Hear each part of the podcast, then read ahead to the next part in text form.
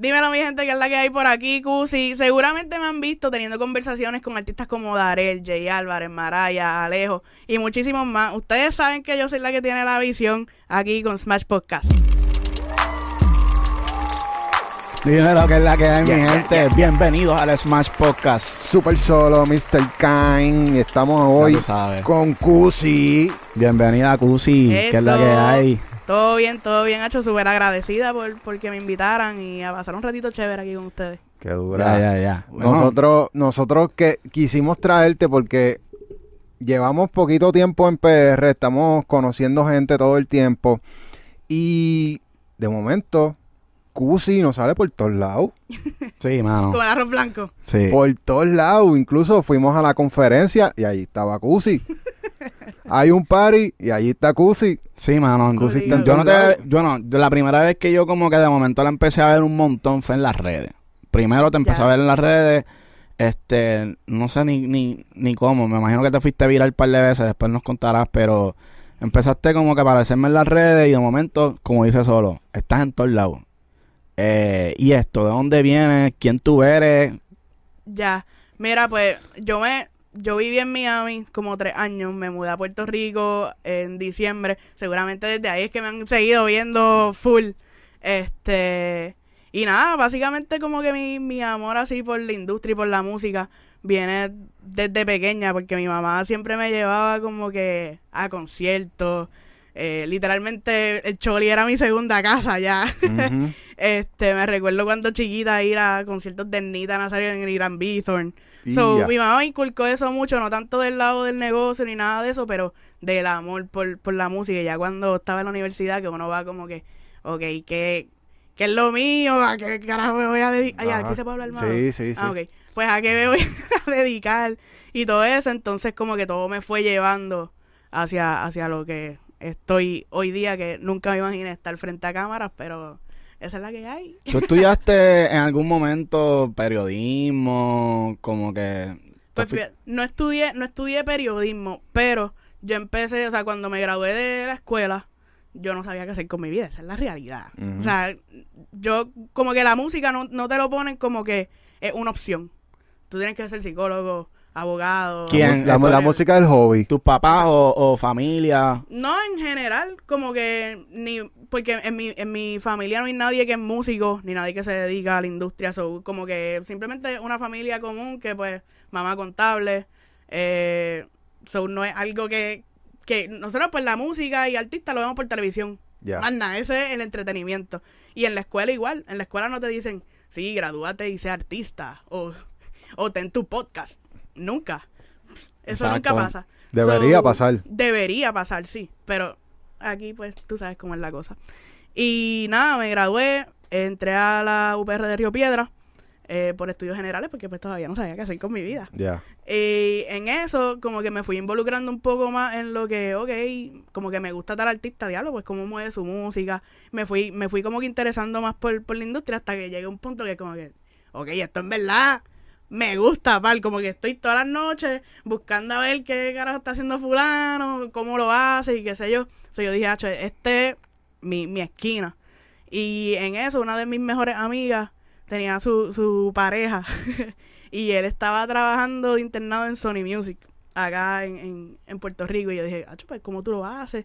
¿Qué sé yo? Y me dijo, ah, pues yo estudié aquí, o sea, en Sagrado, estudié en Sagrado, escogí como que tal carrera y ahí conocí a tal persona y ahí y yo, "Mm, interesante, yo como mi mente, y como que en mi mente yo, yo voy a hacer eso mismo.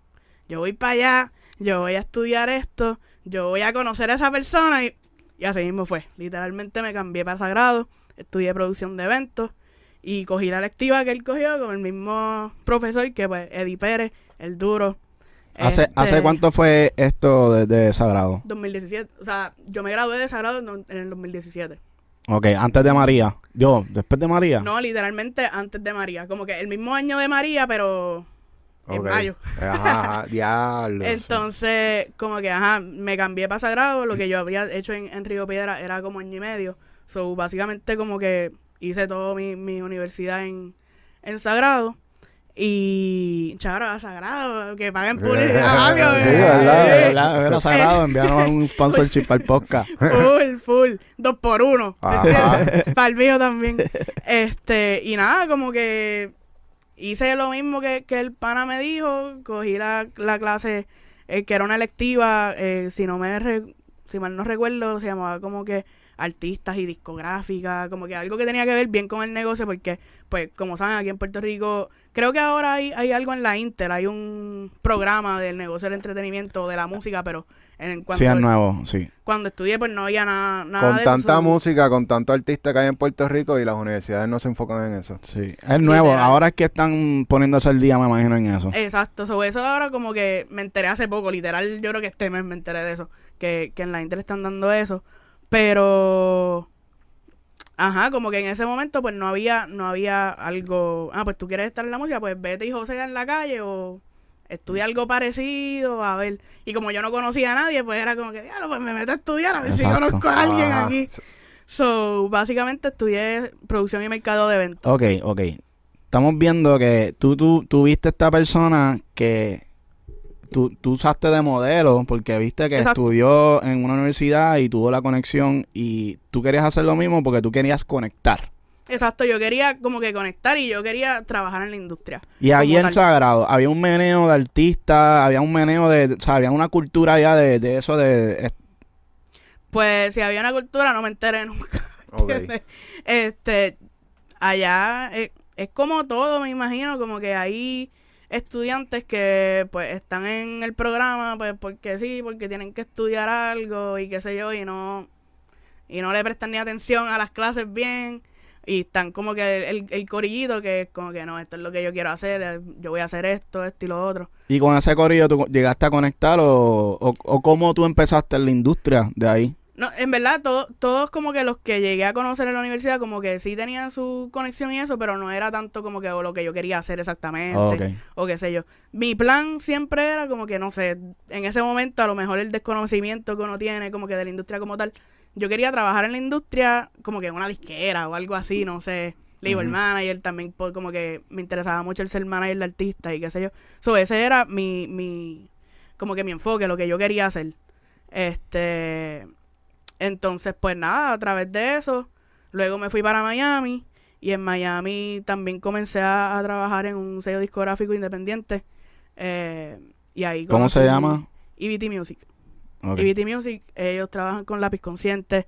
eh, bueno, en ese momento, no sé si todavía. Este, con lápiz consciente, DJ Happy Colors. Y en ese momento, pues tenían firmada a Toquicha también. ¿Y qué tú estabas haciendo ahí? Ahí, pues, básicamente como que los releases, este, tal vez ideas de promoción, ese tipo de cosas. Como mercadeo. Exacto, exacto. Entonces ahí pues conocí a esta otra persona que también trabajaba en el, en el sello y me dice, ah, mira, yo tengo una página, este, estoy cuadrando unas cositas, eh, cuando ya yo esté ready te voy a avisar porque yo quiero que tú hagas las entrevistas, pues veo que conoces como que de lo que está pasando, de las cosas actuales. Y yo, ah, pues dale. O sea, que uno en esto dice como que, ah, pues dale, pff, nunca me van a llamar. It. Entonces, pasó un año. Y de momento recibo la llamada. Mira, ¿tú te acuerdas lo que yo te dije? Para que le meta. Mira, ya tengo el espacio cuando empezamos. Y yo, What? Duro. o sea, un año después, a mí eso se me había hasta olvidado. Wow. Literal. Y yo como que, diablo. Como que yo frente a una cámara, como que no me visualizaba, Y honestamente. ya tú tenías tu, tu imagen, tu no, marca. yo no tenía nada. Yo no tenía nada. Como que a mí estar frente a una cámara no, no fue lo que algo que yo pensé hacer. Literalmente llegué aquí por el amor a la música. No, porque hay mucha gente que entrevista porque ese es su sueño, entrevistar. Pero para mí era estar en la música. Ya, tú lo, tú, tú lo estás haciendo para hacer networking y poder seguir metiéndote y metiéndote. Exacto, como que en ese, en ese momento, pues sí lo vi de, de esa manera. Yo como que, bueno, dame un- yo le dije, dame un break, déjame pensarlo y yo mañana te respondo. Entonces ahí yo dije, bueno, como que me va bien, como que estoy aquí en Miami, en el pleno joseo, o sea, Miami para mí fue medio descojón, vamos a hablar claro. Estabas Bueno. al garete, estabas al garete por ahí. Ojalá fuera el garete. Estaba pobre que ni... Es que Miami es Miami caro. está bien caro. Está bien Mira, caro. y yo me fui, yo me fui para Miami después de María, literalmente como que un mes después. Yo no tenía dinero. Yo me fui a Miami, yo no sé. Como que si alguien me vuelve a decir, devolver, eres no está difícil, vuelvo. está difícil. No vuelvo. Este, me A menos que, que, sean millonarias y tengas Full. chavo para Con votar. chavo, sí. Full, ¿no? Así, Brickell Penthouse. Ajá. ¿Entiendes? Pero, pero no, no, no, no se pudo así. Pasé, pasé muchas cosas que, que pues la gente como que piensa que todo es súper fácil, pero no. Eh, nada, y en ese momento, eh, pues yo le digo, ah, pues déjame, dame un break, déjame pensarlo y te tiro mañana. Y como que esa noche me puse a pensar, coño, si, si en verdad este es el paso que tengo que dar para meterme en la industria, pues la gente lo ve también como que, ah, artista es bien difícil, no, pero en general, meterte en la industria de en cualquier manager o quieres meterte en una disquera, que sé yo, es súper difícil. ¿Y qué, Sí. qué tú crees que, cuáles son esas cosas que lo hacen difícil? Esos detalles. Empezando, si tú no tienes la conexión, no vas para ningún lado. o sea, a mi entender, como que sí, no quiero decir que 100% del tiempo es así, porque pues maybe, qué sé yo, tú vas a una disquera y, y necesitan a alguien que trabaje ya y tú corriste con esa suerte duro. Pero la realidad es que no siempre es así. Este, ¿Y qué tú hiciste para, para empezar a conectar? pues lo de la universidad, como que literalmente seguir los pasos del, del pana. Ya. como que me tomó como dos años y pico en lo que obviamente como que pasé todas las clases, qué sé yo, y llegué hasta selectiva. Pero esa era como que siempre mi meta. Yo no sé si Eddie lo sabe, pero ahora se enteró. wow. Como Eso que muy todo, cabrón. literalmente, la visión, ¿viste? La como visión, sí. que como que él fue crear una estrategia, literal, como que pues si llego allá y ya la clase no está, pues me jodí. Hacemos otra cosa, pero si, si eso está y está la oportunidad y también como que ya yo entré ready, ¿me entiendes? Yo, yo iba ahí, a, yo, yo sabía lo que yo, lo que yo quería y, y después de eso pues sí me ofrecieron como que el internado en, Sony, que y, Eddie es este parte de, o sea, él es el, el, el dueño de, de Handshake Entertainment, que también es una, una disquera independiente con, con Sony. Este, y pues eso pasó como a lo, al mes de la clase. Pues ya yo sabía lo que yo iba y yo nunca le pedí como que, ah, mira, yo quiero hacer esto. Ajá. No, era yo simplemente yo fui con el conocimiento, ya yo sé lo que él hace, ya yo sé los artistas con el que él se relaciona. O sea, ya yo le tenía conversación, ¿entiendes? Ya. Ya era pana. Duro. Yeah, eso está cabrón. So, yo fui siempre con esa, con esa mentalidad hasta que lo conseguí, así fue que... que ella es un ejemplo también del Sí. joseo. Ella Sí. sabe josear, ella sabe educarse para poder entrar y lograr las cosas que tiene que, Sí. que tiene en mente. Full. Sí. Y buscó un cabrón. mentor también, que eso es importante en la industria de la música. No, full. Eddie, Eddie, Eddie Pérez para mí, para mí como que fue guía. O sea, él lleva muchísimos años en esta industria, ha trabajado con muchísimos artistas y como que él me educó en, en muchas cosas, igual Tutti Bow, una dura, que, que también, o sea, entre, entre ellos como que me educaron, yo digo que ellos son los que me abrieron las puertas a, a entrar en, en la industria como tal, siempre voy a estar agradecido y con John Eddie también. Ese es el que John El Gremo. Sí, Sí, Ah, sí. sí. John, John fue el primero que me ayudó en, en Miami como tal. Yo, yo, él se estaba mudando de su apartamento y me dijo, mira, a mí me queda un mes ahí, si quieres, vete ahí, págame lo que tú quieras. Y le metemos yo, hacho. Como que eso para mí fue un super relief porque aunque era un mes, pues él, él fue pana y como que me dijo, ah, págame ahí lo, lo que tú puedas y qué sé yo. Y, hacho, así, estuve, o sea, allí sin televisión, sin una cama full, estuve viendo un póster de Yandel. Y ya, diablo. Un mes sin más nada. Pero. ¿Y, y qué hiciste mientras e- e- ese mes? Como que te fuiste para la calle a conocer gente. No, porque yo no tenía chavo. pues me fue a la calle. So, eso fue Eso era estudiar. conexiones. No, ni estudiar. Era. Estoy aquí. Vamos a ver qué carajo hago con mi vida. Por las Ya redes, estoy- metiste a las sí, redes. Ya yo estoy aquí. Ya. O sea, ya de aquí tengo que sacar algo. Y el mismo. Tú tenías, al- ok, espérate. Tú tenías las redes encendidas en ese momento, que te fuiste para allá. No, porque ahora cuando yo me voy para allá, yo no estoy nada en las redes. Como que yo quiero trabajar en la industria. Ya. Como que pff, Sí. una cámara para mí. Nah. Ah, Ok, ok, ok. Como que no era algo que, que me visualizaba. Sí, todavía no tenías ningún tipo de skills en eso. Nada, nada. Bueno, ya sabía hablar. Exacto, Hablar sí, hablar. hablar. Yo nací, nací con el skill de hablar mierda. Ella ha sido siempre bien comunicativa. Sí, sí, exacto. En esa parte, pues, dura, 20 de 10. Ajá. Este, pero no, yo, yo fui al, al joseo, básicamente. Y en eso, como John se estaba mudando para... Yo no sé si puedo dar toda esta información, pero whatever. Zumba. No es nada malo tampoco.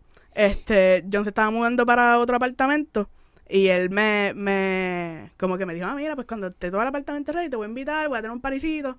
Y yo, ah, pues duro, porque ahí está la gente de la industria. Ajá, ajá. dicen que me quede pelán, que vaya caminando, yo voy. Ya. Y, y ahí fue que conocí al pana de la otra disquera, IBT.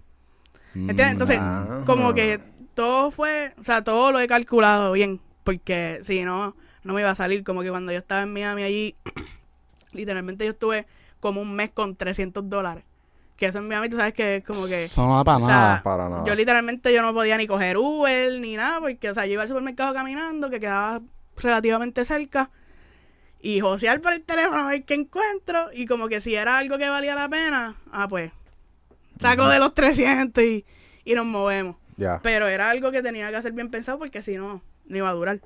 ¿Y cuánto tiempo entonces estuviste en Miami ya dándole? En Miami como tal, yo estuve desde octubre de 2017 hasta como mayo 2020. Ya, O sea- ya estaba pandemia. Ok, eso llegaste para la pandemia. Y ahí fue como que anda para el carajo y qué vamos a hacer ahora. Literal, yo, yo estaba como que cuando vino la pandemia, yo viajé acá a Puerto Rico porque mi familia toda está acá. Este, yo dije, bueno, pandemia, no hay trabajo, me voy vacaciones. Obligado. vacaciones, ver a la familia, porque siempre que venía, pues era tres días. Y como loca, como que tengo que hacer esto. ¿Me entiendes? Que no tenía mucho tiempo de, de estar así con la familia y qué sé yo. Entonces, pues, la pandemia, dentro de la desgracia y todo eso, pues, sí me ayudó a tener más tiempo como que acá en Puerto Rico y eso. So, Y decidiste quedarte porque te conectaste rápido que llegaste. pues eso fue para el 2020. Este, yo estuve un mes acá y, y me volví para Miami. Ah. Sí, no fue que yo me quedé acá. Yo estuve un mes acá y volví para Miami. Este, y ya estando en Miami, como que seguía la pandemia, sobre todo como que se medio estancó. Este, yo también tenía mi trabajo regular allá. Mm. Eso era como que pandemia, todo estancado, no hay entrevistas, no hay.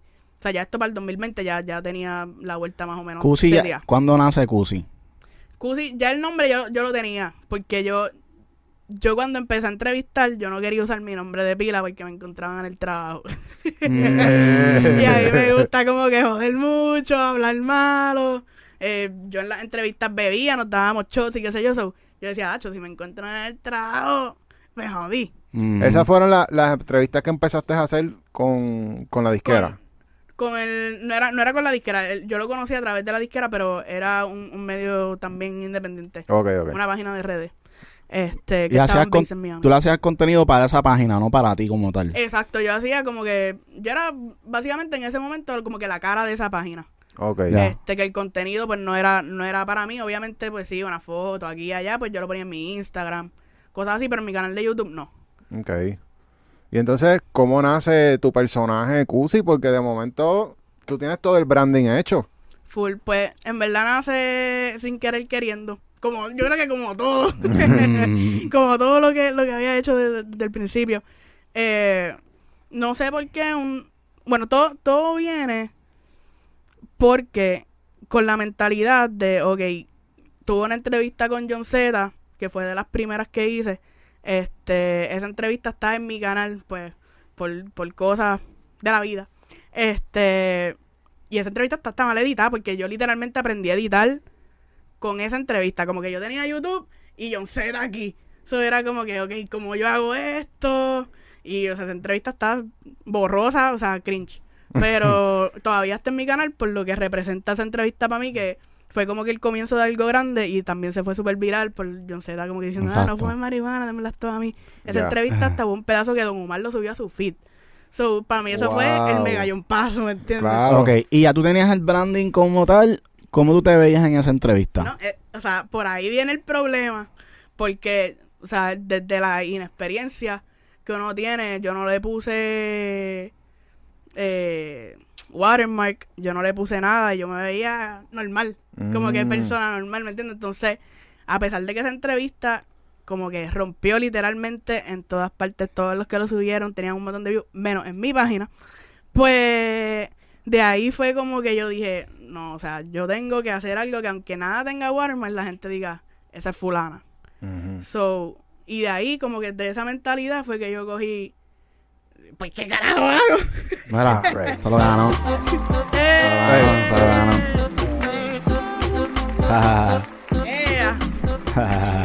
bendición, este, duro. eso que tú acabas de decir es básicamente parte de lo que tiene que hacer un artista y también hoy día un productor si tú quieres empezar a invertir en tu marca y que la gente te reconozca y te busque simplemente porque ya tú tienes algo, qué sé yo, al- al- algo en tu, tu vestimenta. Algo único que te Ajá. represente. Exacto. Mira el, el baloncelista que tiene la ceja unida, ¿cómo es que se llama él? Que se me olvidó el nombre. Sí, Anthony Davis. Anthony Davis. Ajá, como que todo el mundo tiene algo que lo caracteriza y esa, es- de esa manera tú puedes hacer un branding. Y, Exacto. y por ahí mismo, si- como tú dijiste, como que sin ni siquiera tener un watermark, ni, ni la marca, ni nada, como que ya la gente te reconoce. Exacto, entonces ese, ese era como que mi, mi punto ahora es, ¿cómo lo hago? Exacto. ¿Cómo? ¿Cómo, cómo llego a eso? ¿Tú trataste diferentes colores, diferentes cosas? No, yo esto fue one take? simplemente, sí, literal. Yo literalmente fue como que quiero pintarme el pelo violeta. No tenía razón de ser como que simplemente como que, ah, yo me pintaría el pelo violeta. Y después fue como que, diablo, pero el pelo violeta, no sé. Y después fue, "Diablo, coño, si me pinto el pelo violeta, o tengo el pelo violeta y, y hago esto, porque también yo trabajo con un artista, con Keftopo. Entonces cuando como que hicimos las cosas formalmente, yo registré mi, mi compañía como tal y le puse Red Eye Entertainment. Yo no tenía nada de la vuelta. Ok. So, ya como que cuando yo digo como que ah, quiero usar el pelo violeta, pero ahora como que porque sí, yo como que, pues si ya tengo el pelo violeta, coño, ese debe ser como que el brand. So voy a empezar a, a poner los posts violeta también. Entonces como que poco a poco fui encontrando, entonces, ah, la compañía de Red Eye, ah, pues tengo que llevarla conmigo aunque no lo diga. Pa, Ya ahorro lo- la visión. So, Sí, sí. es como que no hay nadie más por ahí que tenga Y un el ahorro Vini y también, el- ¿verdad? Exacto, el Vini también viene. Entonces, como que yo pensé que esto fuera un accesorio como que ah, lo uso a veces, qué sé yo. Pero ya se volvió parte. Ya. Ya se volvió parte y no me lo quito. Sí. Sí, sí. Muy cabrón, muy cabrón. no- yo no me imagino a Cusi sin el pelo violeta y... Full, y sin Vini, sin Mira, míranos a nosotros, nosotros Sí. somos Smash all the way. so- No, igual, y, y también como que ya yo he hecho la prueba cuando estoy como que en mi vida diaria normal. Este, quienes me conocen así no me, no me reconocen. De verdad. De verdad, diablo. Como que, y aunque quiera, porque, o sea, yo tengo también, cuando, cuando tengo que elevar un poquito el look, pues yo lo que uso es como que un moño violeta. Y ya, como que lo he usado así un par de veces, y gente que conozco me pasa por el lado y Pero ese es tu pelo, ¿verdad? ¿O esa es peluca? lo dejo a discreción del público. Ah. Yo voy a decir, voy a, voy a decir que es tu pelo, de verdad. Bueno, anyway, pues entonces, Corillo, opinen, opinen. ¿Qué? Opinen. Ahí, suben, suben ahí. este, pues, ajá, básicamente, sí es peluca, pues, carajo, ya lo acabo de decir, como que uso un moño, uso un moño, uso un moño, uso un moño cuando, cuando como que quiero elevar el look, y literalmente, aunque, aunque como que sí me vean el ojo rojo, whatever, como que me pueden pasar por el lado y no, o sea, ya esto me representa demasiado. Y tú te sientes cómoda ya estando así todo el día. ¿En qué sentido? Con, en, en tu Personaje. Ajá, tu personaje. como que ya, ya no me pesa tanto. Al principio, pues sí era difícil. Como que era, era difícil en el sentido de este tipo me debe estar mirando que soy una loca. Ah, sí, pero ya... Que ya, o sea, porque acuérdate al principio cuando tú sales nadie sabe quién tú eres. ¿Me entiendes? Ya la gente como que va ubicando un poquito y qué sé yo, pero al principio es como que ¿Y tu familia? Tu familia siempre te apoyó y, y te, cuando tú empezaste a hacer todas estas loqueras de pintarte el pelo, ponerte un ojo rojo, o sea que los papás usualmente están un poco más, más atrás en estas cosas. Pues mami en verdad como que eh, sí, está bien lo que tú digas, está bueno. Siempre es como que, dale, sí. Después de que trabajes y hagas chavo para tener tus cosas, pues tú haz lo que te dé la gana. Este, en el lado de papi, pues papi más o menos similar, pero papi al principio como que no creyó mucho en la vuelta de, de este y que sí, era más como que sí, sigue eso para buscar un trabajo. Ya, ya. Este, yo bueno, estoy trabajando. Ajá. Este, pero, o sea, lo, lo entiendo en parte porque pues no es en lo que se criaron y qué sé yo. Este, ya cuando, cuando fue la vuelta del pelo y el ojo, como que le parecía cool, pero a veces se tiraba la que charra. pero eh, eh, eh, personas que, que no entienden mucho de, de cómo se, se lleva esto y qué sé yo, la imagen que uno debe tener como que para que Sí. se identifiquen. Es branding, en verdad uno lo hace para empezar a crear una marca. Exacto. Literal, fue por eso como que, y a través de eso, pues, salieron como que, ah, pues, el feed va a ser siempre violeta, mi estudio es todo violeta. Sí, con la silla amarilla. Eso sabe, Exacto. cabrón. Es violeta con la silla amarilla, so, todo siempre va a predominar el, el violeta, siempre que, mira, Ya. ya es violeta. Y So- mira, viendo la cámara, tú te ves violeta porque la, la luz brilla en ti y te provoca que tengas como un aura violeta. Que sí. Ah, Tiene una obra violeta. Sí, un aura violeta, ustedes saben. Durísimo. Y pues básicamente como que de ahí salió el branding, básicamente de los cantazos que uno se da en la vida, que es como que esa entrevista está súper viral. O sea, yo entraba a Facebook y en páginas que literalmente yo ni idea qué páginas eran y gente que no es ni de la industria dándole repost a ese video, que, o sea, y yo lo veía y como que tenía en páginas 3 millones, 2 millones acá, 5 millones acá, 10 millones acá, y era como que mi página tiene mil views. Ok, cuando tú dices tu tenía- página, ¿en tu, ¿en tu Instagram o tú dices en tu YouTube? En YouTube, como que eso tenía, qué sé yo, como 200 views, mientras en todos lados tenía millones. ¿Cuántos suscriptores Y- tenías en ese momento? Lo que pasa es que esa entrevista fue de las primeras que yo subí a mi canal como tal. Este. Sí, que está empezando ese canal. Sí, o sea, yo no tenía ni 300 suscriptores.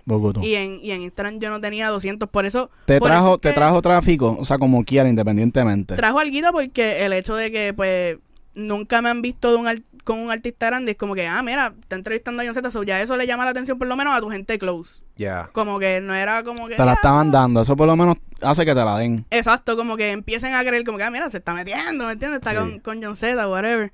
Y sí, como que, y en esa entrevista también ya, ya yo iba con, o sea, esa, esa parte de la mentalidad ya la tenía. Yo iba como que, bueno, esta es mi, mi primera entrevista como que a un artista conocido, tengo que hacer algo allí que se recuerden de mí, no sé qué voy a hacer. Pero, y entonces como que cuando ya se acaba la entrevista, pues también te dan tiempo. Como que, ah, tienes 15 minutos, tienes 10 minutos, qué sé yo. So, para esa entrevista me dijeron, ah, 10 minutos. Y yo, y a diablo, abre todo aquí. Pero yo hice la entrevista, qué sé yo, y al final de la entrevista, que ya como que, ah, las fotos, no, no, no. Yo, hecho, tengo que hacer algo que... Y yo le digo, John Z, trépate en mi espalda. y tengo una foto con John Z trepado en mi espalda. Y ahí todo el mundo como que, ah, se empezó a reír y qué sé yo, y ya, duro. Todo el Sí, mundo se va a acordar de mí porque te nadie... Da, te da como, como que un poder, como que, ah, mira, ¿sabes? No es, no es como que, hola, yo soy reportero que te entrevistó. Exacto, Ya es más personal. Literal. Sí, sí. está bien. literal. Entonces como que esa, esa fue mi mentalidad. Tengo que ir a hacer algo allí que la gente como que se acuerde por lo menos, ah, mira, sí, la que se trepó a Z en la espalda o cualquier Yeah. cosa. Ya. So, yeah. Eso es como, como cuando uno iba a las clases y siempre estaba el, el nerdo que hace un montón de preguntas y tú te vas a acordar siempre del nerdo que hace todas las Full. preguntas. Full. ¿Tú te acuerdas de, de personas así? O el que jodía mucho. O el que jodía mucho. El nerdo. O el lambón. Sí. Exacto, sí, sí. Que, que eso para mí también es parte del branding. O, sea, si tú te quieres promocionar y darte a conocer, es- eso es una estrategia, como que tú llegar a los lugares y hacer cosas estratégicas. Full. Y esa fue siempre mi, mi mentalidad en ese momento. Todavía no, no tenía la calle del watermark. Ajá. pero la calle de... de ay, tengo que ir a hacer algo allí que, que me recuerden. Y pues, no sé, salió cool, pienso yo. Como Ok, que- y entonces me imagino que cuando tuviste todos estos millones de views en todos lados, menos en tu página, esto creó una frustración en ti. ¿Qué tú hiciste para, para mejorar? Pues en verdad como que no creo tanto una frustración en el sentido de... Tengo 200 seguidores y estoy viral. Ajá. como que siempre siempre digo que, que hasta publicistas y otros artistas que tal vez como que no se quieran ir a promocionar con un medio porque es muy pequeño. Siempre me gusta darle ese ejemplo. Pss, entre todas mis redes yo no tenía ni 500 seguidores, ¿me entiendes? Bueno, tal vez en Twitter. Twitter sí ya tenía como, como 900 por ahí. Este, que ahí fue donde se empezó a ir viral. Pero siempre le doy el ejemplo a otros artistas y publicistas que como que siempre te están mirando. Si hay un contenido bueno, se va a ir viral aunque tenga 100 seguidores. Ya. So, como que nunca discriminen. Ah, no voy para allá porque el engagement tiene 200 views nada más, ¿me entiendes? Como que uno nunca sabe. Zumba. Eso es clave, los artistas tienen que entender. Full. Sí, sí. Mira, a nosotros nos está pasando también lo mismo que hacemos entrevistas con, con gente que, que son importantes en el género y van a otras plataformas que tienen más de un millón de suscriptores. Y cuando se entrevistan, el engagement, estoy hablando de engagement, quizás tienen más like porque el reach, olvídate, o sea, son entrevistas que están recibiendo más de 20 mil views. Claro. Nosotros con 1500 views sacamos más engagement de, la- de los productores y artistas que vienen aquí a cuando vienen van a otra plataforma más grande. Como que Claro. no tiene nada que ver. Y no es, tampoco es cuántos lo sigan, es quiénes lo sigan. Exacto. Que de hecho, en eso, en la entrevista que le hiciste a Raquel Sofía, ella habló de eso, de cómo fue su primer eh, guiso y, y el baterista fue el que le dijo, mira, y la recomendó para que sea corista. De- y así fue que su primera oportunidad. Ella haciendo un guiso en un sitio donde no había nadie, un Y donde no quería. Y Y, no donde no quería, exacto. hacerlo. Literal, uno no sabe dónde están, dónde están las oportunidades. O sea, mira cómo caí en esta vuelta fue por mistake, básicamente. Obviamente, uno como que le va cogiendo el gustito a la pendeja y como que ya uno lo coge más en serio. Y ahora esto es como que lo que voy a hacer. Ya. ¿Cuánto tiempo te toma? Ok, espérate, antes de eso. ¿Tú vives de YouTube? Ojalá.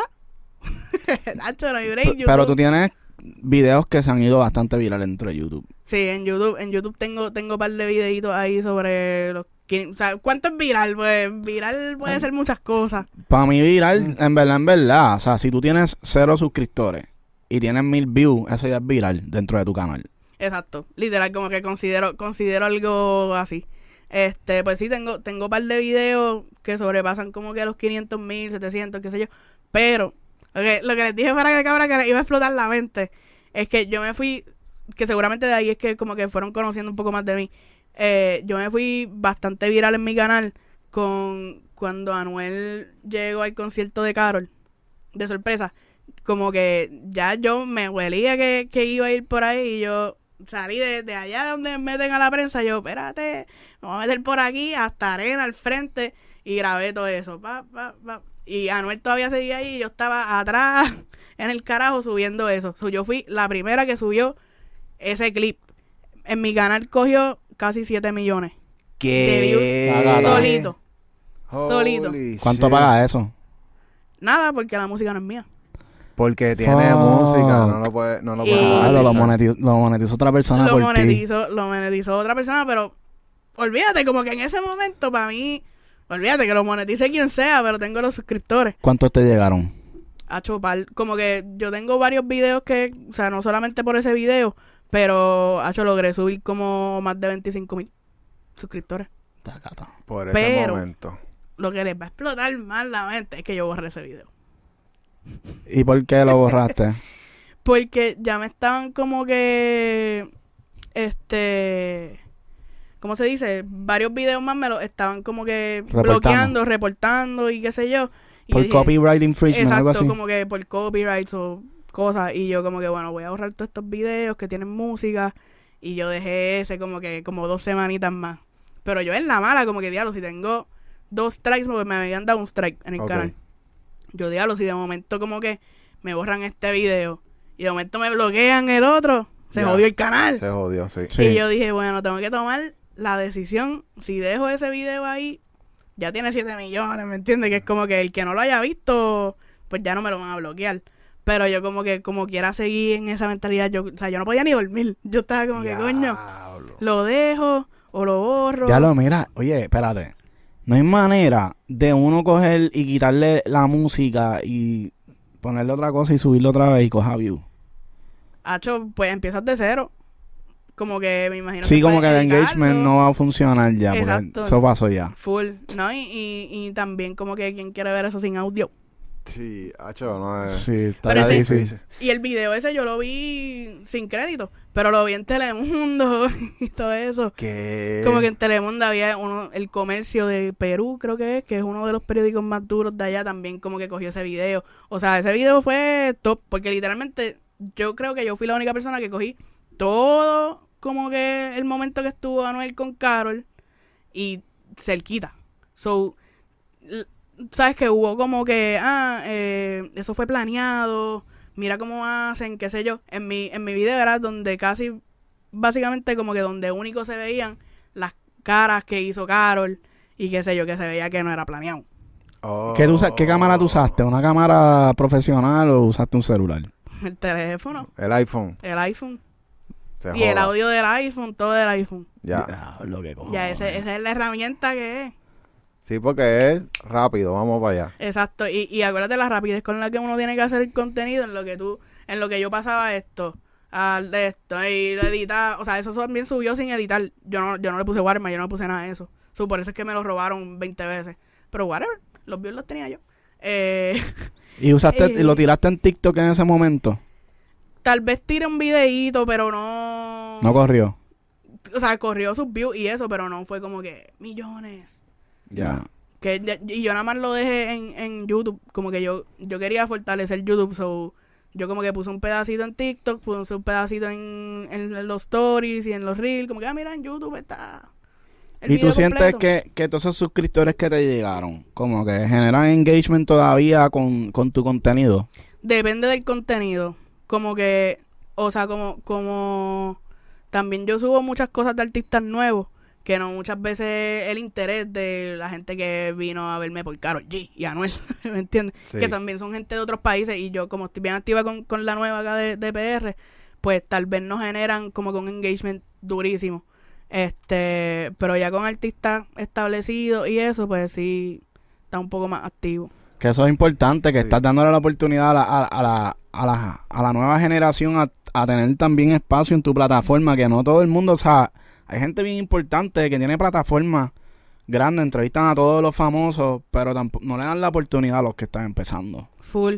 No, y para mí, para mí eso es clave, como que no solamente por, por los views ni nada de eso, sino cuando, cuando yo empecé como que en la vuelta, lo que más a mí me llenaba y me, me sigue llenando es ver el crecimiento de, del artista, como que verlo de cero y ver que está partiendo. So, siempre yo creo que en mi canal va a haber un, un espacio para los artistas nuevos, así sea que yo tenga 10 millones de seguidores, whatever, siempre va a haber ese espacio. Y Pues con, lo que tú haces que ya tienes experiencia yéndote viral porque tienes la visión. Ella tiene la, La visión tiene el ojo poderoso. Oye, ahora va y ella pega un artista con algo que tú hagas. Uno de los artistas nuevos lo pegas tú. Vamos a ver, vamos a ver. He estado de cerca con, con muchos que ya se le están dando, por ejemplo, con Robbie. Con Robbie, este, o sea, tengo entrevistas con él hace como casi año y medio, maybe, no, dos años, no, como año y medio. Igual con Alejo, este, Mofa igual.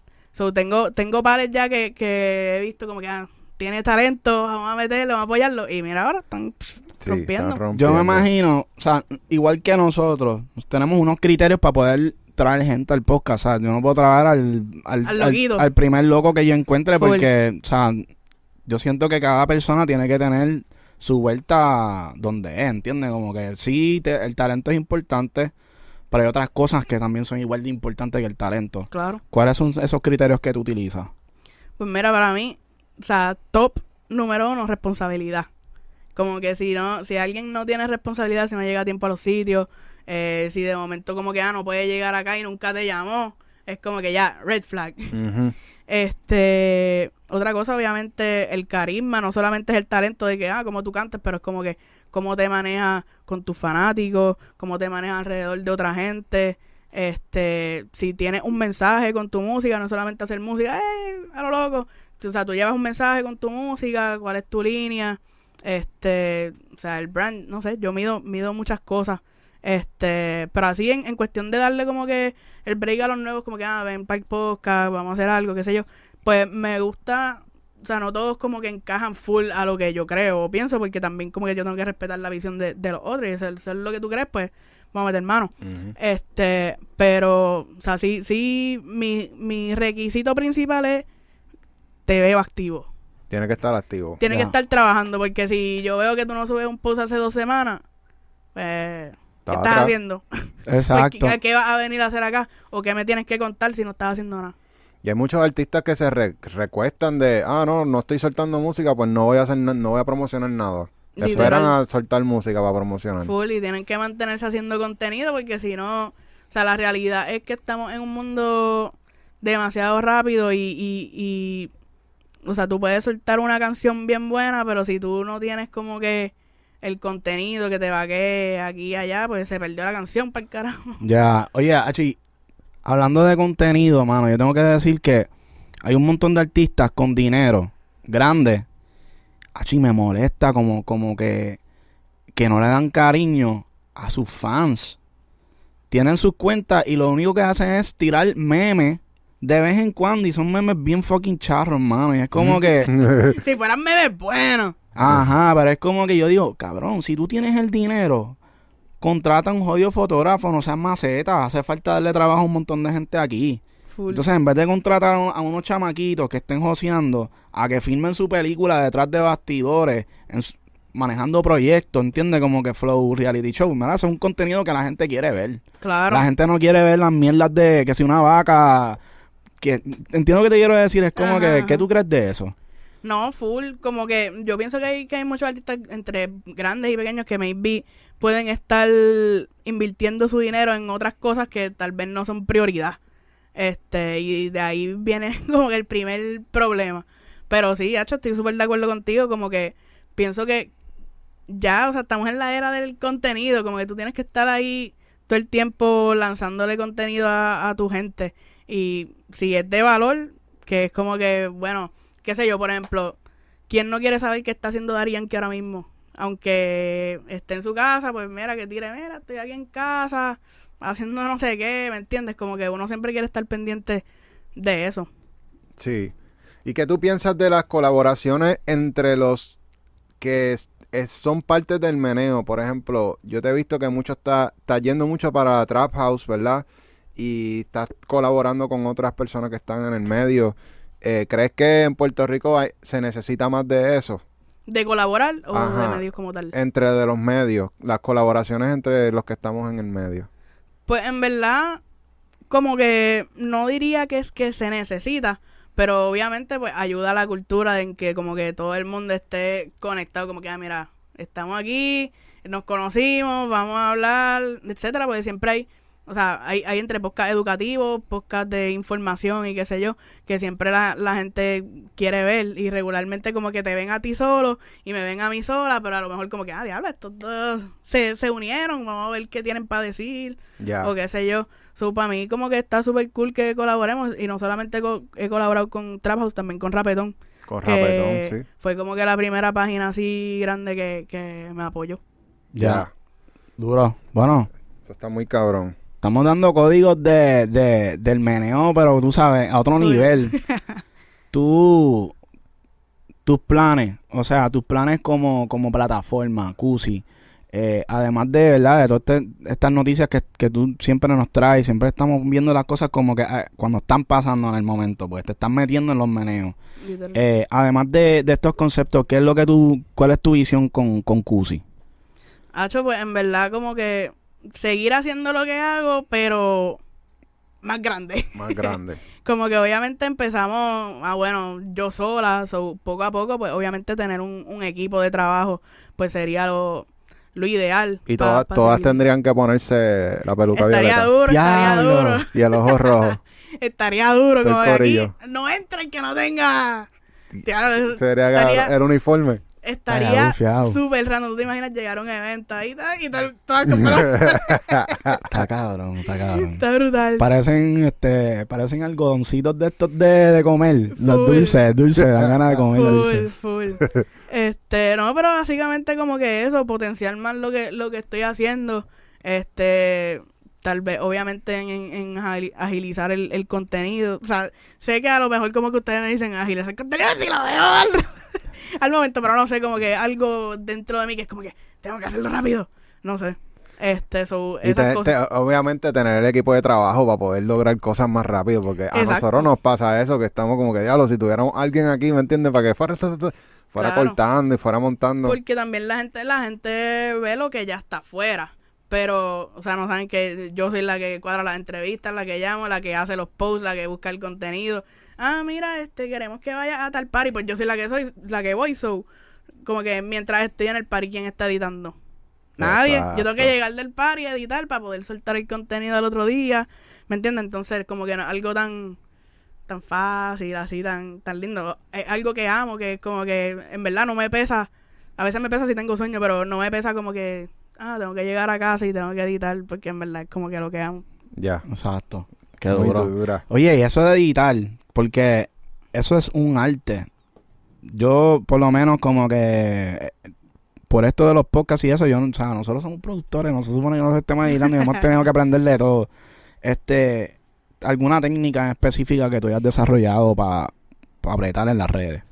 Hacho, pues en cuestión de lo de editar, por lo menos las entrevistas, sabes que no, no se necesitan tanta como que edición. Es simplemente más como que corté aquí, corté acá, cuadré el audio, le puse la muñequita que ahora es mi watermark, como Ujú. no va aprendiendo. Eh, le pones watermark, le pones los pop-ups y dale que nos fuimos. Y después de eso, obviamente, como que tengo que crear ah, la portada para YouTube, la portada para acá, ponerla, distribuirla, este, toda esa, esa vuelta. Este, pero ajá, básicamente yo aprendí con YouTube a editar. Como que algo bastante simple lo que hago, so pude aprenderlo por YouTube bastante. Y los clips, eso no, tú no tienes que hacer clips de tus entrevistas para las redes. O como, o sea, si las haces, ¿cómo las haces? Eh, clips en, en qué sentido? Tú sabes los reels. No, ejemplo. full, como que yo, o sea, todo lo que ven en mis redes, como que yo lo, yo lo monto. Sí, como que, este, el, para los posts ya yo tengo un template que es como que, ah, pues pongo la foto aquí, ta, ta. Ya al principio, hacer un post me tomaba como hora y media. Pero ya ahora yo cojo eso y lo parto en 15. sí, sí, porque tú vas desarrollando tus templates, ¿verdad? Claro, uno va desarrollando los templates y es más como que, ah, tengo que poner letras. Ya no es como que, eh, ¿a dónde es que está? ¿Dónde ¿Qué es que programa tú usas para hacer los posts, por ejemplo? Los posts yo los hago en Canva. Canva, mira, eso es... Nosotros también. Sí, Duro. nosotros estamos usando Canva. Para Ah. nosotros ha Eso es sido lo mejor. tan rápido. ¿Por qué? Porque te detecta los colores de tus logos. Literal. So, ya tienes una, un- una paleta de colores que sale de tu logo y puedes ya tus artes manipularlas de esa manera. Corta los backgrounds, te tira eh, fonts que son eh, current, tú sabes, como Exacto. que modernos. Literal. Los elements, Los todo. elements, sí. Todo, como que todo está ahí. O sea, es súper para mí. Para mí eso ha sido como que lo más duro. Yo soy diseñadora gráfica de Canva. Sí, Eso es un life hack, oye. life Corillo, hack, Canva, life hack. Corillo. Sí. Y pa- yo, nosotros pagamos la versión Pro para tener ¿Que todo. sí? Sí, Ah, no, ustedes están Sí, adelante. sí. Hacho y brega, brega. Puedes editar, es como que en verdad, para mí, Puedes tiene, hasta quitarle los backgrounds a las cosas. Sí. Oye, es como PowerPoint, tiene PowerPoint. era- Photoshop, porque puedes hacer flyer animados también. Puedes hacer hasta tu resumen. Todo, todo. Nosotros hicimos hasta, hasta hoodies. covers. Hoodies, tú los puedes hacer en Canvas. Literal. No, Canva, Canva está hackeado. Bueno, Canva, nos puedes también dar el auspicio, Sí, te vamos a hacer la promo, obligado. Es más, Canva está tan cabrón que no me tienes ni que dar el auspicio. Mira, gracias, yo lo uso. el pro, el pro. Sacho. Sí, El- bueno. me pueden dar el pro. Ajá. Ahí, ahí, menos. sí, por lo menos. Que, que den alguito. Mira, ¿cuál es tu artista favorito ahora mismo? De la nueva. De la nueva. Este. Una nena y un nene. Diablo, me, me vas a poner así de difícil. Uno y uno, uno y uno. Porque es que el corillo de las mujeres está rompiendo también. Sí, hecho es que es imposible dar uno. Como que me gustan varios, mira. Que Topo para mí, obviamente, como que súper duro.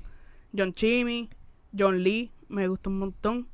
Este, Alejo, Robbie, Mofa. Eh, ¿Quién más? Me gustan, me gustan mucho. O sea, muchos más que ahora mismo no, no me viene a la mente, pero ajá. Eh, de las nenas, obviamente Mico. Este, Catalina, que la entrevisté los otros días, yo la sigo desde hace tiempo y muy dura. Este, Cory está dura, Pau Pau de Rich Music. Pau, So, Pau, sí. Y de toda esa gente que tú mencionaste, de- ya mencionaste unos cuantos que ya lo filmaron, básicamente lo lograron. Este, por ejemplo, Alejo, ya para mí él lo logró. O sea, Sí, ya está- está... en el meneo con los grandes, porque ya se montó Yandel, ya olvídate. ¿Cu- ¿Cuál de los demás que dijiste crees que es el próximo? Nene o nena, cualquiera. Diablo, pero en verdad como que ya la, la, mayoría de los que mencioné como que lo están logrando. Lo están logrando, por eso. Sí, ya, por ejemplo, Chimi, ya, Ujú. ¿qué podemos Hacho, decir de es que Chimi? verdad. Ya, ya, ya él está allá arriba. Lo que pasa es que, mira, a lo mejor est- estos artistas están, al ser nuevos, pues están como que subiendo más orgánicos, la gente lo está escuchando, pero tal vez muchos como que no lo, no lo ponen como que, ah, no, es artista grande porque tal vez pues no han ganado premios o no están en billboards así como que gigantesco porque a lo mejor como que todavía el budget no está ahí. Pero la música está llegando a, a todas partes. Por ejemplo, ayer yo estaba como que por ahí caminando y escuché un carro con, con Riri de, de Mico. Que no es solamente como que, ah, uno lo escucha cuando va a un party de la nueva, ¿me entiendes? No, como que la gente actually está por ahí en la calle escuchándolo. Ya. So- y Omar Courtz también Uh, está rompiendo la calle. Omar A- Courtz. Cada rato pasan los carros por aquí. Oh my God, está bien duro, a mí me gusta un montón. Sí. Davey también está duro. Davey. Ya. Este, mano, pues a mí me gustaría saber, tú sabes, ya de tu perspectiva, ¿verdad? Que tú estás viendo tanta música, porque obviamente es bien normal tú entrar en la industria de la música y escuchar temas que no han salido. O sea, eso es bien normal que tú vas a los estudios, visitas y siempre escuchas algo nuevo.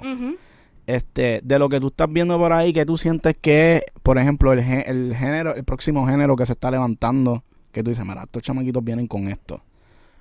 Por ejemplo, ¿me puedes dar un ejemplo de eso primero? Este, así de, de, la, de como que un género nuevo que se está levantando, obviamente el house. Este, hay muchos chamaquitos como que ahora le están como que entrando a eso. Obviamente ya hay artistas mainstream que también ya se han agarrado. Eh, Justin Quiles los otros días sacó un tema así, este, Flow House. Venía escuchando uno de, de Zion y Lennox, creo.